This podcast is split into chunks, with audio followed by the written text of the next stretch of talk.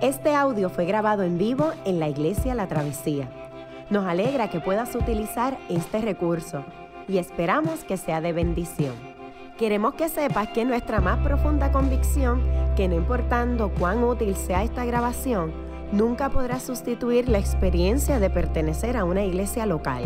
Sería un placer tenerte junto a nosotros en la travesía, pero de no poder ser así, nos gustaría ayudarte a encontrar una congregación donde puedas pertenecer y servir. Una vez más, nos alegra que puedas utilizar este recurso.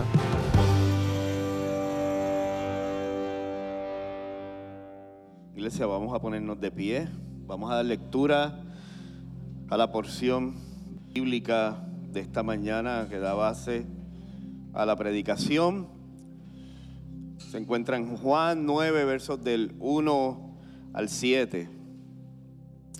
Y dice así la palabra del Señor en Juan 9, del 1 al 7. También está en sus boletines. A su paso, Jesús vio a un hombre que era ciego de nacimiento. Y sus discípulos le preguntaron, rabí, para que este hombre haya nacido ciego, ¿quién pecó? ¿Él o sus padres? Ni él pecó ni sus padres, respondió Jesús, sino que esto sucedió para que la obra de Dios se hiciera evidente en su vida. Mientras sea de día, tenemos que llevar a cabo la obra del que me envió. Viene la noche cuando nadie puede trabajar. Mientras esté yo en el mundo, luz soy del mundo. Dicho esto, escupió en el suelo, hizo barro con la saliva y se lo untó en los ojos al ciego diciéndole, ve y lávate en el estanque de Siloé, que significa enviado el ciego fue y se lavó y al volver ya veía. Palabra del Señor, le voy a pedir al pastor Ramón Meléndez que pase por acá. Vamos a orar por él para que el Señor lo use en esta mañana en la administración de su palabra. Señor, gracias, gracias una vez más por el privilegio de estar en tu casa y nos prestamos ahora a escuchar la proclamación de tu palabra, Señor. Usa al pastor Meléndez de forma poderosa que trace bien tu palabra de verdad para que penetre nuestras mentes, nuestro corazón, nuestras vidas como espada de dos filos y podamos ser transformados por ella, Señor. En el nombre de Jesús oramos. Amén y amén.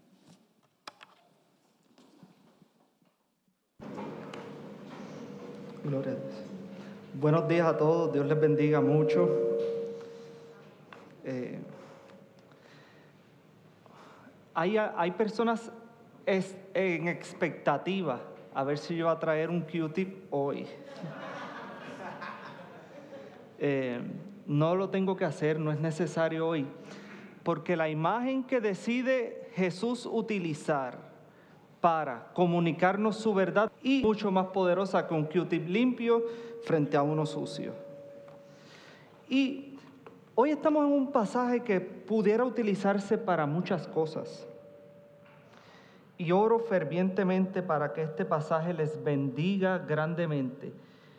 Y si la imagen del Q-tip se quedó un año después en su mente, el mensaje de Jesús se quede por el resto de sus vidas en sus corazones. Todo comienza con una pregunta. Una pregunta.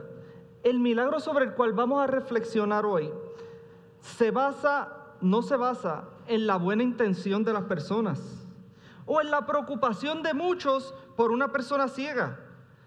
Se basa por una interrogante. La interrogante es, este hombre nació ciego. ¿De quién es la culpa? Jesús no da mucha vuelta al asunto y la contesta de una sola vez. La duda es aclarada de una. No fue el pecado de él ni el de sus padres. Seguido, El Padre me ha enviado a alumbrarles, así que aprovecho esta situación para hacerlo. Y en el verso 5 Él es bien intencional en utilizar la imagen de luz, porque la luz se pone a la oscuridad. Oscuridad que entenebrece el entendimiento y como consecuencia de eso, entenebrece nuestras acciones para con los hombres, para con Dios y para con nuestro medio ambiente. Un, entendimiento entenebrecido nos daña todo. Si bien hemos de maravillarnos con la escena de Jesús sanando a una persona ciega de, nacimiento, no podemos pasar por alto bajo ninguna circunstancia la gran lección que este milagro de Jesús nos comunica. Y es que ya tenemos una escena. Unos discípulos planteando una duda tan antigua como el mundo mismo. Estos se acercan a Jesús porque reconocen la sabiduría en Él. Bien sabemos nosotros que Jesús es la encarnación misma de la sabiduría. Reconocen en Él la capacidad para resolver este antiguo dilema. Por lo tanto, se dirigen a Jesús como rabí, como maestro. No es que fuera su maestro, es que dicho término implica más de lo que implicaría eso hoy para nosotros. Tendremos en nuestra memoria la imagen de un anuncio televisivo donde está una familia cenando juntas y están hablando de las cotidianidades de la vida. Y le preguntan a uno de los miembros, ¿y qué tú vas a estudiar? y dice, maestro, seguido se viran los vasos del nerviosismo. No lo hagas. No es eso lo que queremos para ti. Pero en esta sociedad eso no significaba eso. El título de rabí maestro era sinónimo de distinguido o de su excelencia. En Palestina era asociado principalmente al fariseísmo lo cual implicaba una expertise, un, grado de amplio y profundo conocimiento en la ley de Dios y su interpretación. O sea que hasta ahora tenemos a Jesús. Tenemos una pregunta desde hace muchísimos años. Y estas personas reconociendo que solamente Él puede contestarla de la manera correcta. Lo que no saben ellos es que Dios mismo es quien está interesado en contestarla. Que Dios está interesado en alumbrarles. Y con ello la interrogante que nos acompaña hoy, Cristo la quiere responder. Cristo nos quiere alumbrar hoy. Por lo tanto, los versos 6 al 7, Jesús va a ampliar la respuesta pero no lo hace con palabras. En conformidad a las tradiciones del profetismo judío, Jesús comienza a dramatizar el mensaje de Dios para la humanidad. Y Jesús inicia el acto. ¿Y cómo lo inicia? Escupe el lodo, escupe en el piso y crea lodo, una mezcla de saliva y lodo, un cataplasma.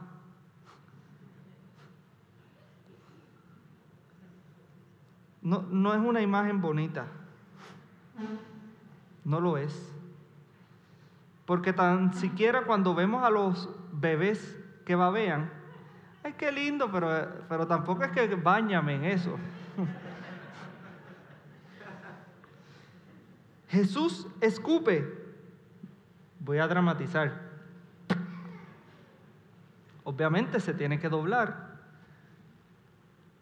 Es una mezclita levanta y lo pone sobre los ojos del ciego. Claro, el ciego no veía. Otra manera, mínimo hubiera hecho algún movimiento. Le ordena entonces que vaya y se lave en el estanque de Siloé. Un cataplasma no muy agradable, para nada pero para cualquier judío en la época esto era una imagen muy reconocible, una escena que todos pudieron haber comprendido. Todos habían escuchado de esta escena un sinnúmero de veces en su vida. Una persona de 30 años la habría escuchado al menos 1560 veces, es decir, una vez diaria. Cuando el Señor Dios hizo los cielos y la tierra, tomó polvo e hizo al hombre. La narración que encontramos en Génesis 2, del 1 al 7. La interrogante es una que se refiere directamente a Dios y su carácter. Es una pregunta que viene del supuesto de que Dios es un juez que está pendiente para pagar a la gente conforme a sus actos, ansioso de decretar juicio y condenar. En base a eso suponen que cada evento maligno que le sobreviene al ser humano, incluidas las enfermedades, en este caso, son producto del mal de la persona. Y estos supuestos son bien expuestos también en la historia de Job, que habremos escuchado alguna vez, donde cada amigo que se acerca a Job lo hace partiendo de la premisa de que Job hizo algo muy, muy malo para ganarse todas estas penurias y calamidades que le habían sobrevenido. ¿Qué hizo Job para ganarse el mal de parte de su creador? Y amados hermanos, si bien hay mal que puede explicarse desde esta perspectiva, desde la perspectiva de la culpa, Dios quiere que entendamos que hay mal que no se puede explicar de esta manera. Hay mal que aqueja al ser humano y que el mismo es simplemente una desgracia. Si alguien gasta todo su dinero en juegos de azar y se queda pelado, entendemos que esa persona no va a tener para pagar los servicios básicos de su hogar. Eso es un mal culpa. Él recibió y lo mal utilizó. Pero tanto con Job como con este ciego, nos invita a tener la perspectiva divina sobre el mal. ¿Qué hizo Job para que le sucedieran tantas calamidades? ¿Qué hizo este ciego? ¿Qué pudo haber hecho un niño de dos años para que desarrolle cáncer? La contestación es la misma. Son víctimas del orden caído de este mundo. Y Jesús fue bien intencional al enfocarse en la imagen del Dios creador, el Dios verdadero. Cuando Dios hubo culminado su creación, dijo, todo es bueno. No fue sino hasta la caída del ser humano que se explica el dominio del mal sobre el, sobre el orden creado. Sin embargo, todo, todo el relato bíblico, desde en el principio creó Dios los cielos y la tierra, hasta su final que termina diciendo amén. El verdadero Dios ha revelado que no está de acuerdo ni satisfecho con el orden caído actual y ha prometido recrear todo, hacerlo todo nuevo.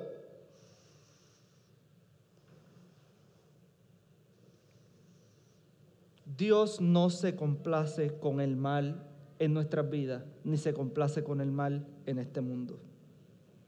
En Cristo, Dios está recreando, haciendo todo nuevo, comenzando por nosotros. Él ha dicho de nosotros que somos nuevas criaturas.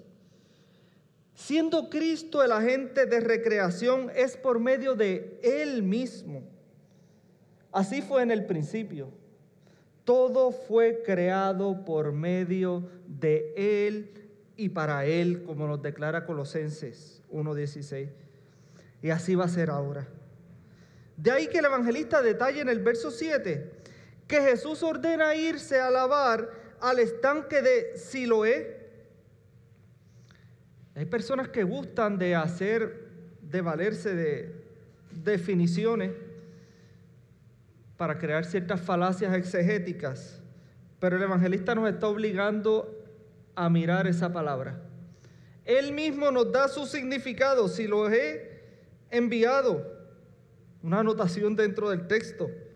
Mira ahí, mira este detalle. Lo envía al ciego a ir a el enviado. En los versos 8 al 12,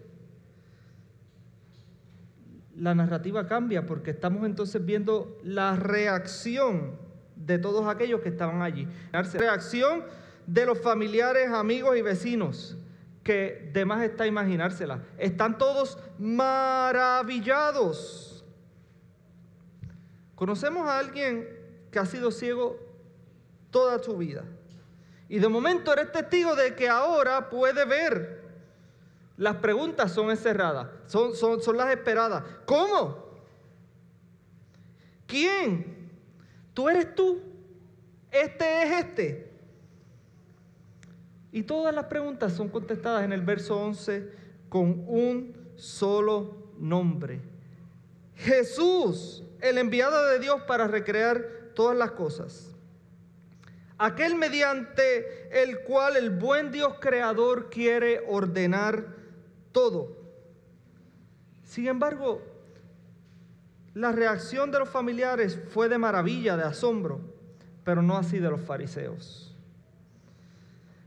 A pesar de que Jesús dramatizó la respuesta de Dios y obró un milagro en medio de ello, hay quienes no quieren ser alumbrados.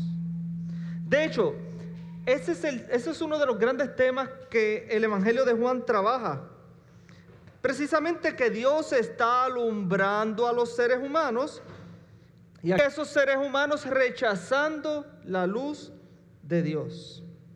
Y aquí aparecen los fariseos y le dedican una buena sección de los versos 13 al 34, resistiéndose ellos a la idea de que Dios ha mostrado su carácter bondadoso, amoroso y comprometido con su creación, prefiriendo que sean condenados todos los hombres que todos reciban mal, reciban castigo, reciban furia, no importando de dónde provenga ella, excepto ellos obviamente. Todos sean condenados, todos reciban castigo, todos se lo merecen excepto nosotros. En el verso 17 ellos buscan al hombre que fue sanado y le preguntan, ¿qué tú opinas del que se sanó? Oye, pero Qué pregunta, ¿verdad? No habías visto nunca. Este hombre te sana y, que, y, le, y, tú le preguntas, ¿qué tú opinas de él? Bueno, eh, buena gente. No, tú estás loco, ya tú lo amas. Y él le dice, mínimo que es un profeta, pero ellos dudaron de su testimonio de salud, pues si no lo conocían. Y entonces llaman a sus padres en el verso 18 y le preguntan a los papás, ¿qué fue lo que pasó? ¿Este era ciego desde que nació? Y ellos le dicen en el verso 19, nosotros sabemos que nuestro hijo era ciego. Pero él es grande, vayan y pregúntenle a él. ¿Cómo es que ahora ve? Pregúntenle a él. Entonces, el evangelista relata que ellos sabían, pero temían decirle la contestación a los fariseos. Por lo tanto, ellos vuelven en el verso 21. Y ahí es que da el detalle. Contestan así por temor a las autoridades judías. Pero ellos bien sabían lo que había pasado, que el enviado de Dios se había acercado a una persona ciega y fue sanada. Por lo tanto, en el 24 ellos van y buscan al hombre de nuevo. Fantástico que seas sanado, dicen los fariseos. Eso está bueno. Pero la gloria debe ser para Dios, no para el pecador de Jesús. Acto seguido, el hombre dice unas palabras bellas. Y en resumen les dice, miren, yo no soy un hombre letrado, yo no soy una persona de muchas letras. Yo no sé mucho de la ley como tanto saben ustedes. No sé cuál es la pelea que ustedes tienen con tal Jesús ese. Yo solo sé que yo era ciego y ahora puedo ver. Y siguen preguntando como quiera. Versos 26 al 29 continúan preguntando, pero ¿cómo fue? Y él le contesta, yo no sé. La acusación, lo que pasa es que tú eres discípulo de ellos. Nosotros no, nosotros seguimos a Moisés. Y ahí viene el que no sabía nada de la ley. Y en los versos 30 al 34 les dice, qué cosa extraña. Todos sabemos que Dios no escucha a los pecadores, pero escucha a quienes hacen su voluntad. Desde que el mundo es mundo, nadie ha podido hacer que un ciego de nacimiento vea si este hombre no viniera de parte de Dios, si este hombre no fuera el enviado de Dios, no hubiera podido sanarme. Con un entrelínea entre todo eso. No solo viene de parte de Dios, Él mismo es Dios encarnado, poniendo la casa en orden, haciendo lo que solo Dios puede hacer del lodo, recreando órganos.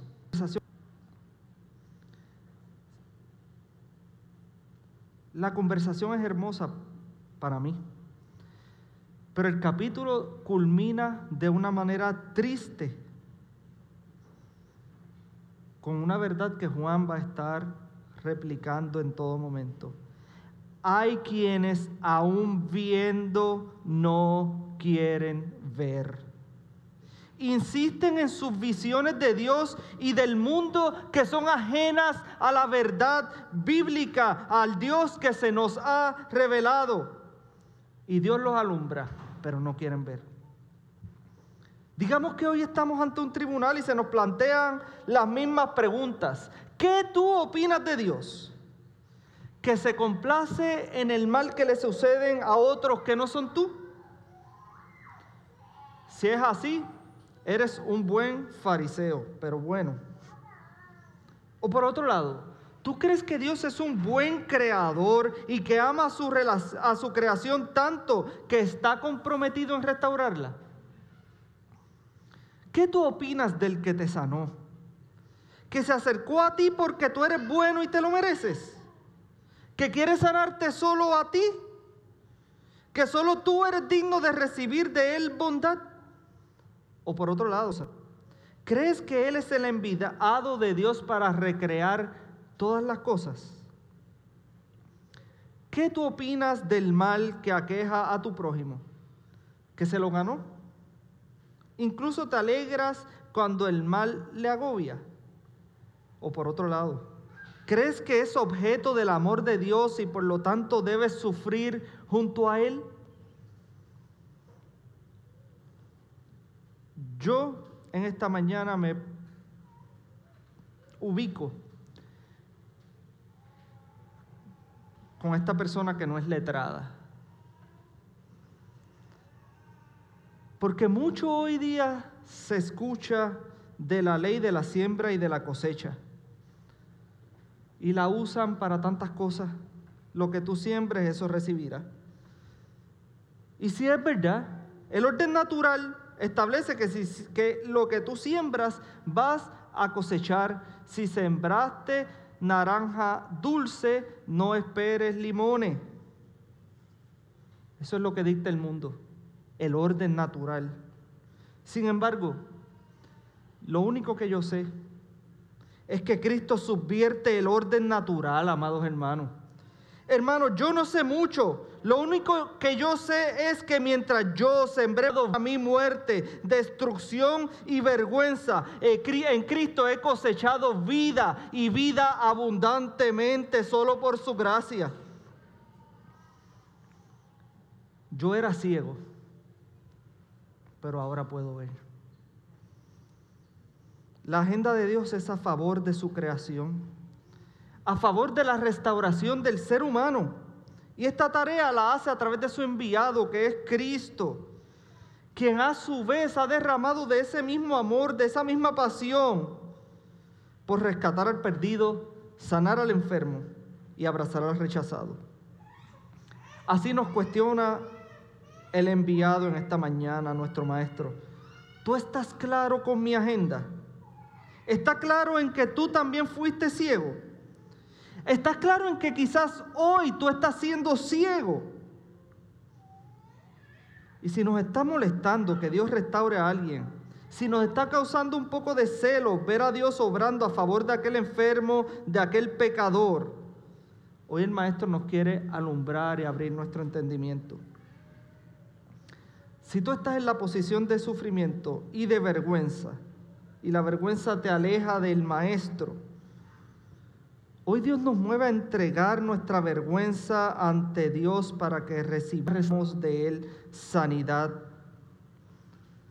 para que recibamos de Él la restauración que solo Él puede dar. ¿Y saben qué, amados? Estamos en el mejor lugar para eso. Porque si la imagen del lodo no es muy bella, la imagen de la mesa sí lo es. Y el enviado se ha acercado a nosotros hoy para recrearnos y para que entendamos que Él no está complacido con el mal en el mundo, que Él tiene una agenda para restaurar todas las cosas y que nosotros somos también agentes de recreación y de restauración por medio del poder de Cristo Jesús. Oro por esta iglesia, Padre, pidiendo que en tus misericordias y en tus bondades tú nos ayudes a entender que nosotros también fuimos ciegos y ahora vemos. Y que mientras sembramos para nosotros muerte, condenación y vergüenza, la gracia que hemos recibido es porque tú has subvertido el orden, no porque lo hemos ganado, Señor. Hemos sembrado muerte y hemos cosechado gracia. Y es por tu misericordia y por tu bondad. Permite que al acercarnos a la mesa hoy, Señor, podamos recibir de ti la iluminación que necesitamos para ver al mundo como tú lo ves y ver a nuestro prójimo como tú lo ves. Y que nos des las fuerzas para envolvernos en tu agenda, en tu plan. Bendice esta congregación, Dios, en Cristo Jesús. Amén. Qué bueno que pudiste escuchar esta grabación. ¿Qué tal si la compartes con otros? Recuerda que hay muchos más recursos en nuestra página latravesía.org, donde también puedes realizar un donativo. Dios te bendiga.